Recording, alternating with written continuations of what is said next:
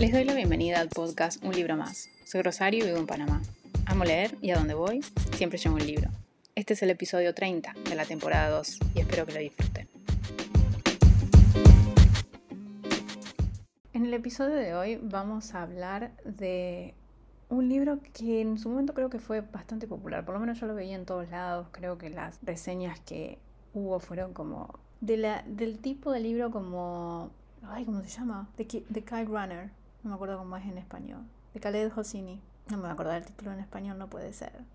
Pero ustedes ya saben de cuál hablo, The Kite Runner, eh, que también escribió Mil Soles Espléndidos. Bueno, ese tipo de libros, ¿no? Con, con esas historias que que por ahí tocan en eh, países con conflictos, países con unos problemas sociales muy marcados a nivel mundial, que cuando lo leemos de este lado, aún así viviendo en un país que tiene muchos problemas sociales, o de una región con, problemas sociales, nos siguen obviamente llamando la, la atención o, que son otro tipo de problemas, estamos hablando de, siguen atrayendo, ¿no? Siguen siendo como historias tan lejanas, con sociedades tan diferentes, con culturas tan diferentes que nos atraen. Y para mí, en muchos casos, estos libros y bueno, sus autores, como que utilizan mucho el recurso ese de, la cultura, del personaje más desamparado posible para crear una historia que inevitablemente te va a emocionar, inevitablemente te va a tocar una fibra.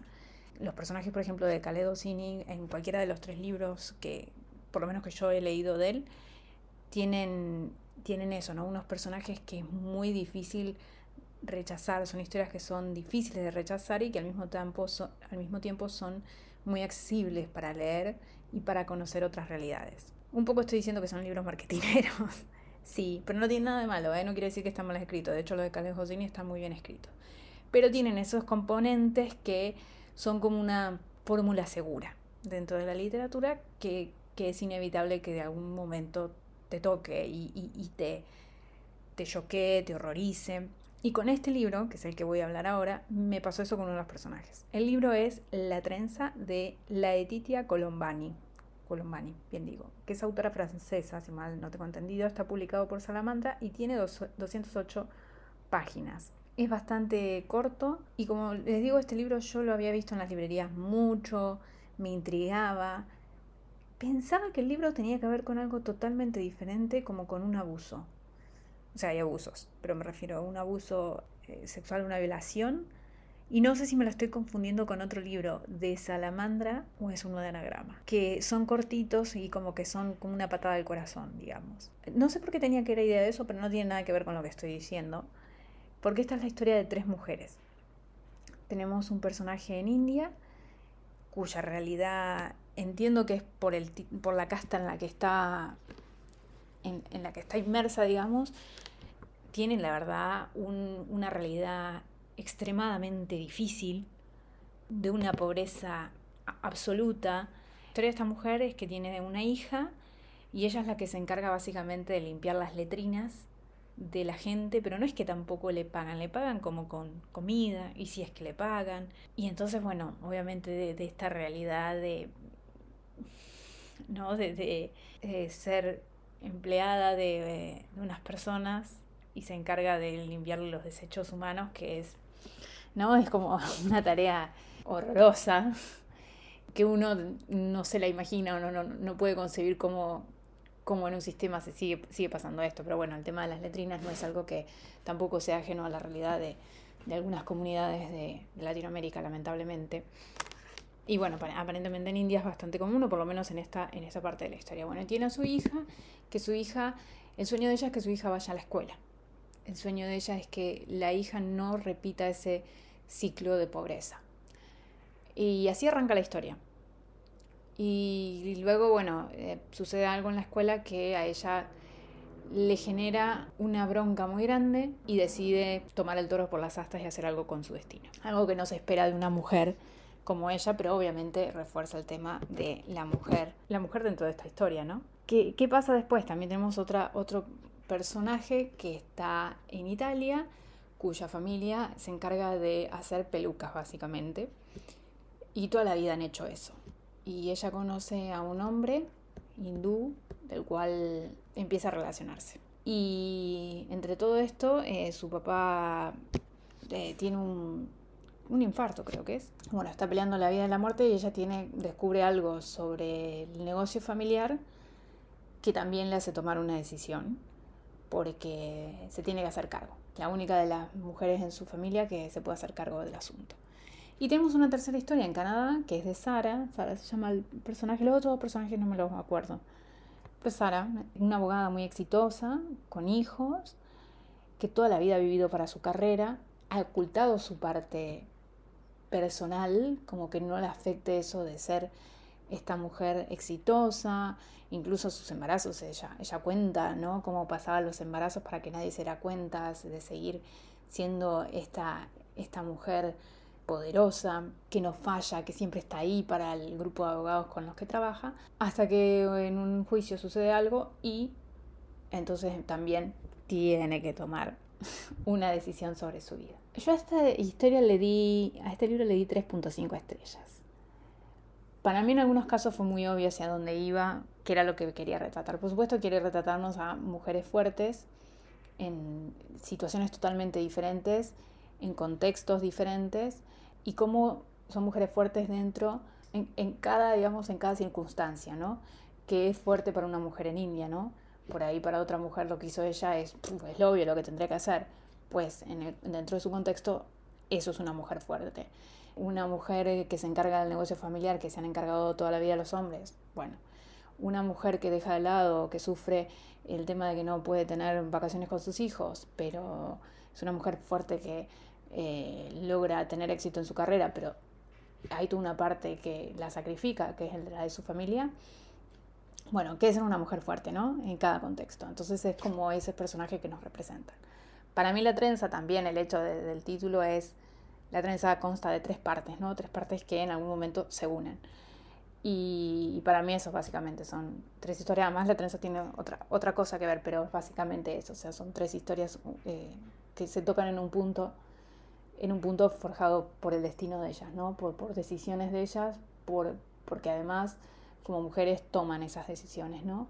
Para mejorar su porvenir, ¿no? Para, para demostrar que pueden y para demostrarse a sí mismas. Como mensaje está muy bien. ¿Qué, qué cosas, por qué no, no fue más allá? Me pareció muy obvio hacia dónde iba la historia. Sobre el final era obvio cómo, cómo nos iban a conectar y esperaba un poquito más de esa conexión, de esa trenza, digamos. Esperaba más. Y creo que también fue muy rápido. En las últimas 20 páginas me dijeron por qué, por qué teníamos estas tres protagonistas. ¿Por qué nos estaban hablando de estas tres personas?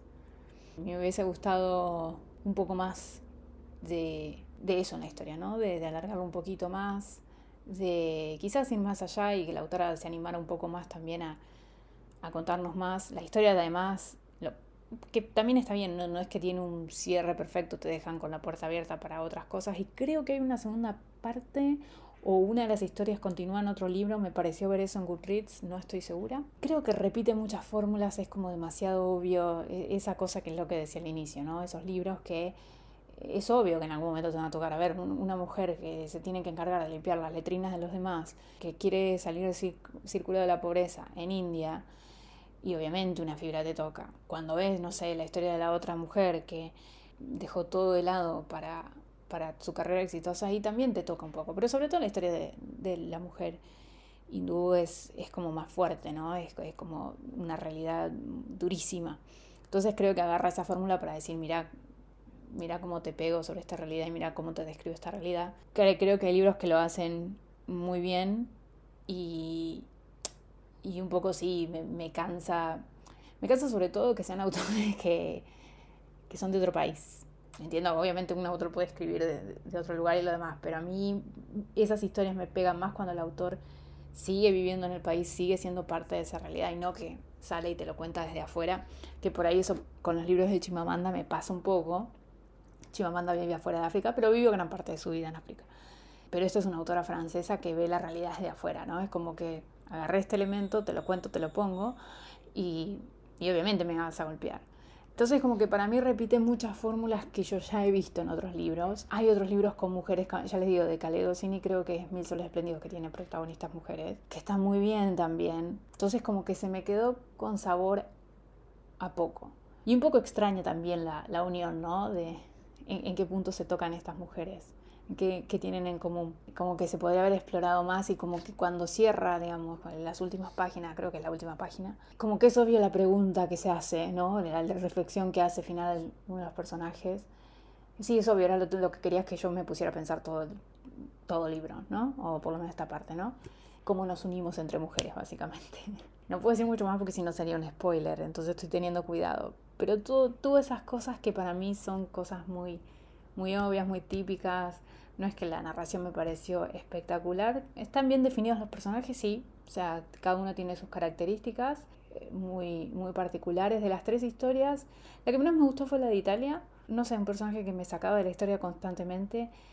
La de, la de Canadá me, me enojaba al mismo tiempo que me que bueno, que también entendía, pero creo que sí, es la exigencia, ¿no? De, una mujer en un país como Canadá, del éxito, pero como madre, no sé, ver cómo dejaba de lado a sus hijos es, un poco doloroso, que bueno, sucede, por supuesto, es parte de la vida que a veces eh, es esta cosa que tenemos las mujeres que somos las que tenemos los hijos, o sea, me refiero a que los llevamos en el, en el útero. somos los que llevamos los hijos y somos los que generalmente eh, nos tenemos que encargar de amamantar y demás. Entonces, ¿cuántas veces tu carrera se ve truncada por todo eso, ¿no? Que a los hombres no les pasa. La desigualdad. Y, está bien el, análisis en, que lo va haciendo y cómo te lo va demostrando. Pero no sé si es un personaje que le dolía tampoco. Al final como pareciera que sí, pero también tomó esas decisiones. Entonces hasta ahí. Y el personaje obviamente de la mujer hindú me pareció el más doloroso, como lo decía, porque además como madre lo que hace y el hecho de animarse a salir de ese círculo de pobreza y te hace, te hace quererlo de manera diferente. Pero bueno, ¿lo recomiendo? Sí, y más si no han leído muchos libros que tengan que ver. Primero que es una buena lectura así como rápida de... A mí me ayudó porque venía de abandonar dos libros y como que ese libro me ayudó a, a, despejarme de, de, no sentir eso, esa pesadez y como un libro que se me fue rápido. Entonces es una lectura rápida que está que te hace pasar el rato y que eh, tiene sus momentos de reflexión, por supuesto. Pero tampoco eh, tiene unos puntos en donde estoy, no en desacuerdo, pero estoy como que me dejó con sabor a poco, como digo, como que espero más. Hay otros libros que creo que lo hacen mejor. Me choca que sea una autora francesa la que está contando una historia como la de India.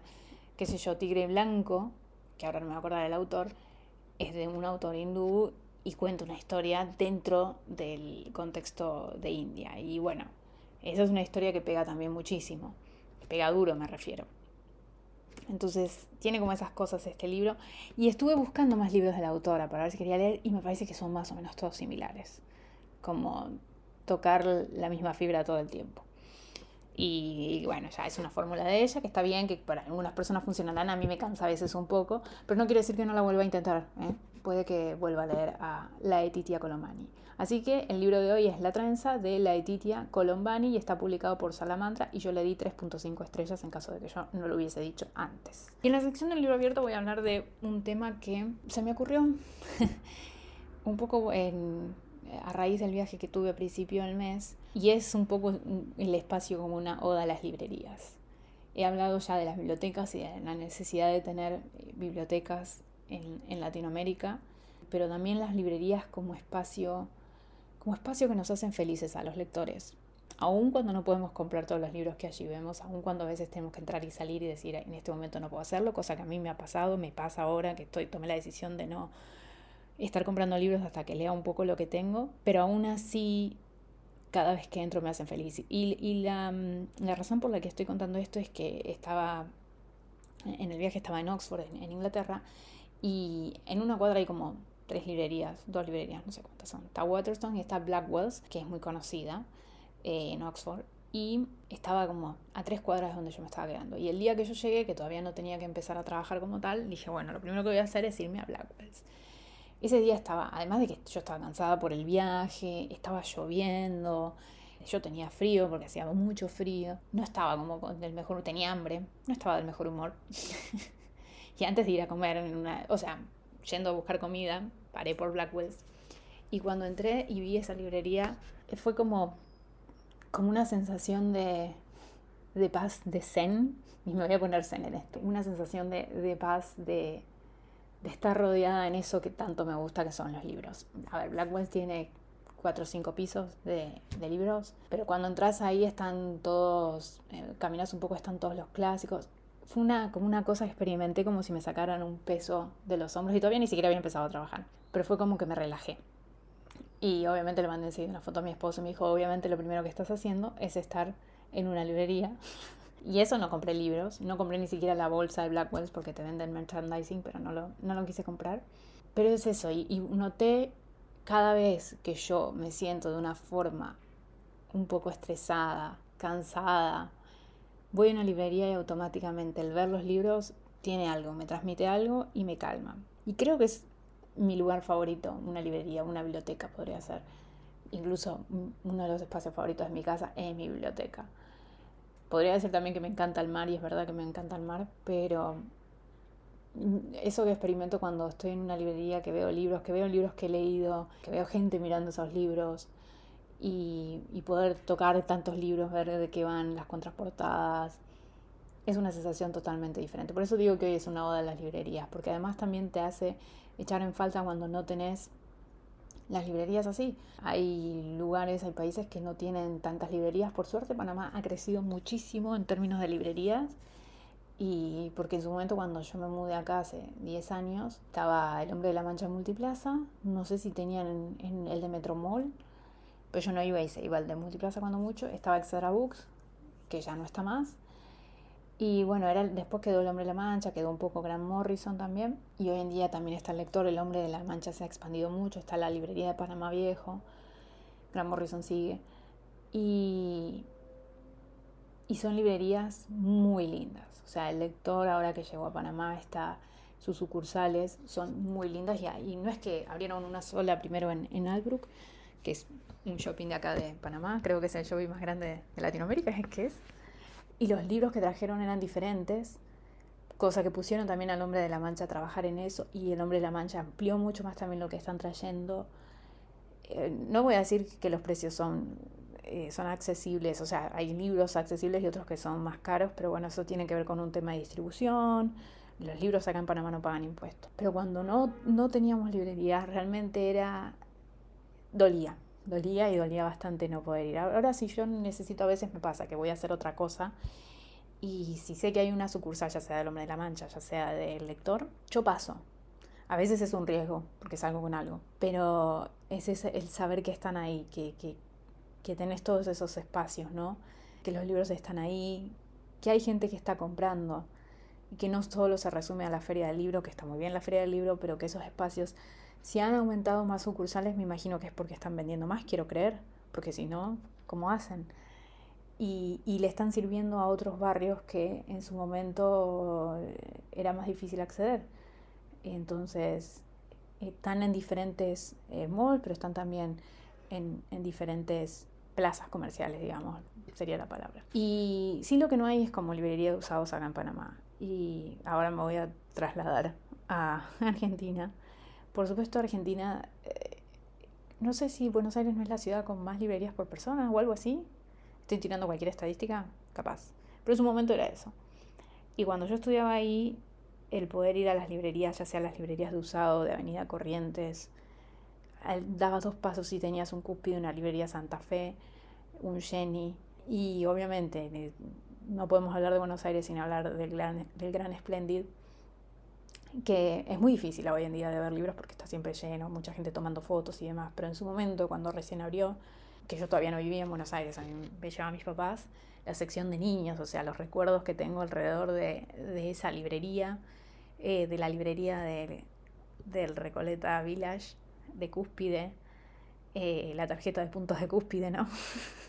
y todas esas librerías y todos esos espacios en donde están los libros que uno quiere buscar, que salen en, en, revistas y demás, y uno ve y dice, ah, yo quiero leer este libro, ibas, se lo buscabas y si no lo tenían en esa sucursal te lo traían. En fin, qué hermosas que son las librerías. y, y, hay algunas que, por ejemplo, yo nunca fui a Eterna Cadencia, pero he visto las fotos y es hermosa. Incluso en, en mi ciudad, eh, y en Twitter yo subí una, una foto de, de una de las librerías que se llama Los Siete Locos. También es un, es un sucuchito, es una cosa chiquita, pero es hermosa. Y, y el hecho de que la gente que está ahí siempre que te va a atender, gente que le gusta leer, y es importante que haya gente que, que le guste leer, porque son las personas que tienen que recomendar libros. Y un poco también como para cerrar, porque creo que este podcast está siendo bastante largo, este episodio, ¿no? El podcast. Yo siempre que, tengo la posibilidad y el, privilegio de poder visitar otro lugar, ya sea por trabajo, ya sea por, por placer, yo tengo que ir a una librería y ver qué es lo que venden. Por eso digo, en lugares donde no hay, me pasó en Haití, en Haití no vi librerías, pero a veces en los aeropuertos encontrás, en Uganda en su momento, que no, salí mucho a explorar Uganda en su momento, en el aeropuerto tenían libros y podés comprarte libros de autores locales, por ejemplo, que de otra manera no encontrás en Malta también. E hice ir a mi esposo a las librerías como 10 veces. Es solamente ver el espacio, ¿no? Ver qué es lo que lee la gente, qué es lo que se está traduciendo, sobre todo en países que por ahí, eh, como digo, Malta, que está bien, hablan en inglés, pero también tienen su idioma que es el maltés y de hecho tengo un libro en maltés en mi biblioteca. Yo hago eso también. Si voy a un lugar que habla otro idioma, compro un libro en otro idioma, aunque no lo pueda leer, es tan solo el recuerdo de, porque es ese espacio en donde me siento bien, donde me, sin importar dónde esté, me voy a sentir tranquila, me voy a sentir acompañada, un poco te distrae absolutamente todo lo que está, como digo, a veces no, uno no puede comprar todos los libros que quisiera, pero por lo menos ves los que hay. Y esa cosa de que además, yo por ejemplo, ¿qué fue? En enero, febrero, algo así, dije, ah, bueno, voy a pasar por el hombre de la mancha. Yo estaba comprando otra cosa. Dije, voy a pasar a ver qué tienen, pero en esa sucursal en puntual en la que estoy hablando, no solían traer tantos buenos libros, o, o los libros que a mí me gustan, no tantos buenos libros, perdón, libros que a mí por ahí no me interesan. Y fui ahí, fui que me enteré que habían traído nuevos Penguin clásicos. Y casi me voy de cabeza, casi me muero ahí nomás, o sea, y solté una exclamación, creo. Y no puedo creer que traen los, los clásicos. Y estaban ahí todos sobre la mesa. Todavía tengo, le saqué una foto y todo porque estaba como, no lo puedo creer. Y me hicieron feliz. Y ese día sí pude comprarme como tres o cuatro. Y me hicieron feliz. Y es eso, ¿no? Lo, lo feliz es que no hacen los libros, tenerlos obviamente, pero leerlos. Y tenerlos también y ese lugar que nos da la posibilidad de adquirirlos, que son las librerías. Así que esta es mi a las librerías del día de hoy. que por ahí es como, por ahí a ustedes no les importa mucho, pero estuve pensando mucho en las, en las librerías y en, en lo que significan para mí, ¿no? Y en lo que extraño por ahí las librerías de Buenos Aires, pero al mismo tiempo en, en lo bueno es que en Panamá hayan crecido tanto las librerías y que ahora tengamos más posibilidades, que la gente tenga más posibilidades de, de acceder a diferentes libros, a diferentes historias y que haya gente que esté invirtiendo en eso, ¿no? Porque es muy importante un país sin, sin librerías, sin espacios de lectura, va a tener un problema a largo plazo. Lo dije en el, en el episodio de las bibliotecas y lo vuelvo a decir ahora. Así que hasta acá voy a hablar de las librerías. No me voy a olvidar esta vez de decirles que si quieren eh, seguir al podcast en Twitter, ahí publico que estoy leyendo, comento cosas, en fin. Es un libro más pod en Twitter. Y si me quieren escribir es un, libro más podcast arroba gmail.com y bueno, hasta acá voy a cortar el podcast porque ya veo que lleva como 26 minutos y quiero terminar de trabajar lo más pronto, posible para poder irme a la pileta a leer. Terminar el viernes ahí arriba leyendo. Así que hasta acá el episodio de hoy. Los veo entonces la próxima semana en un libro más.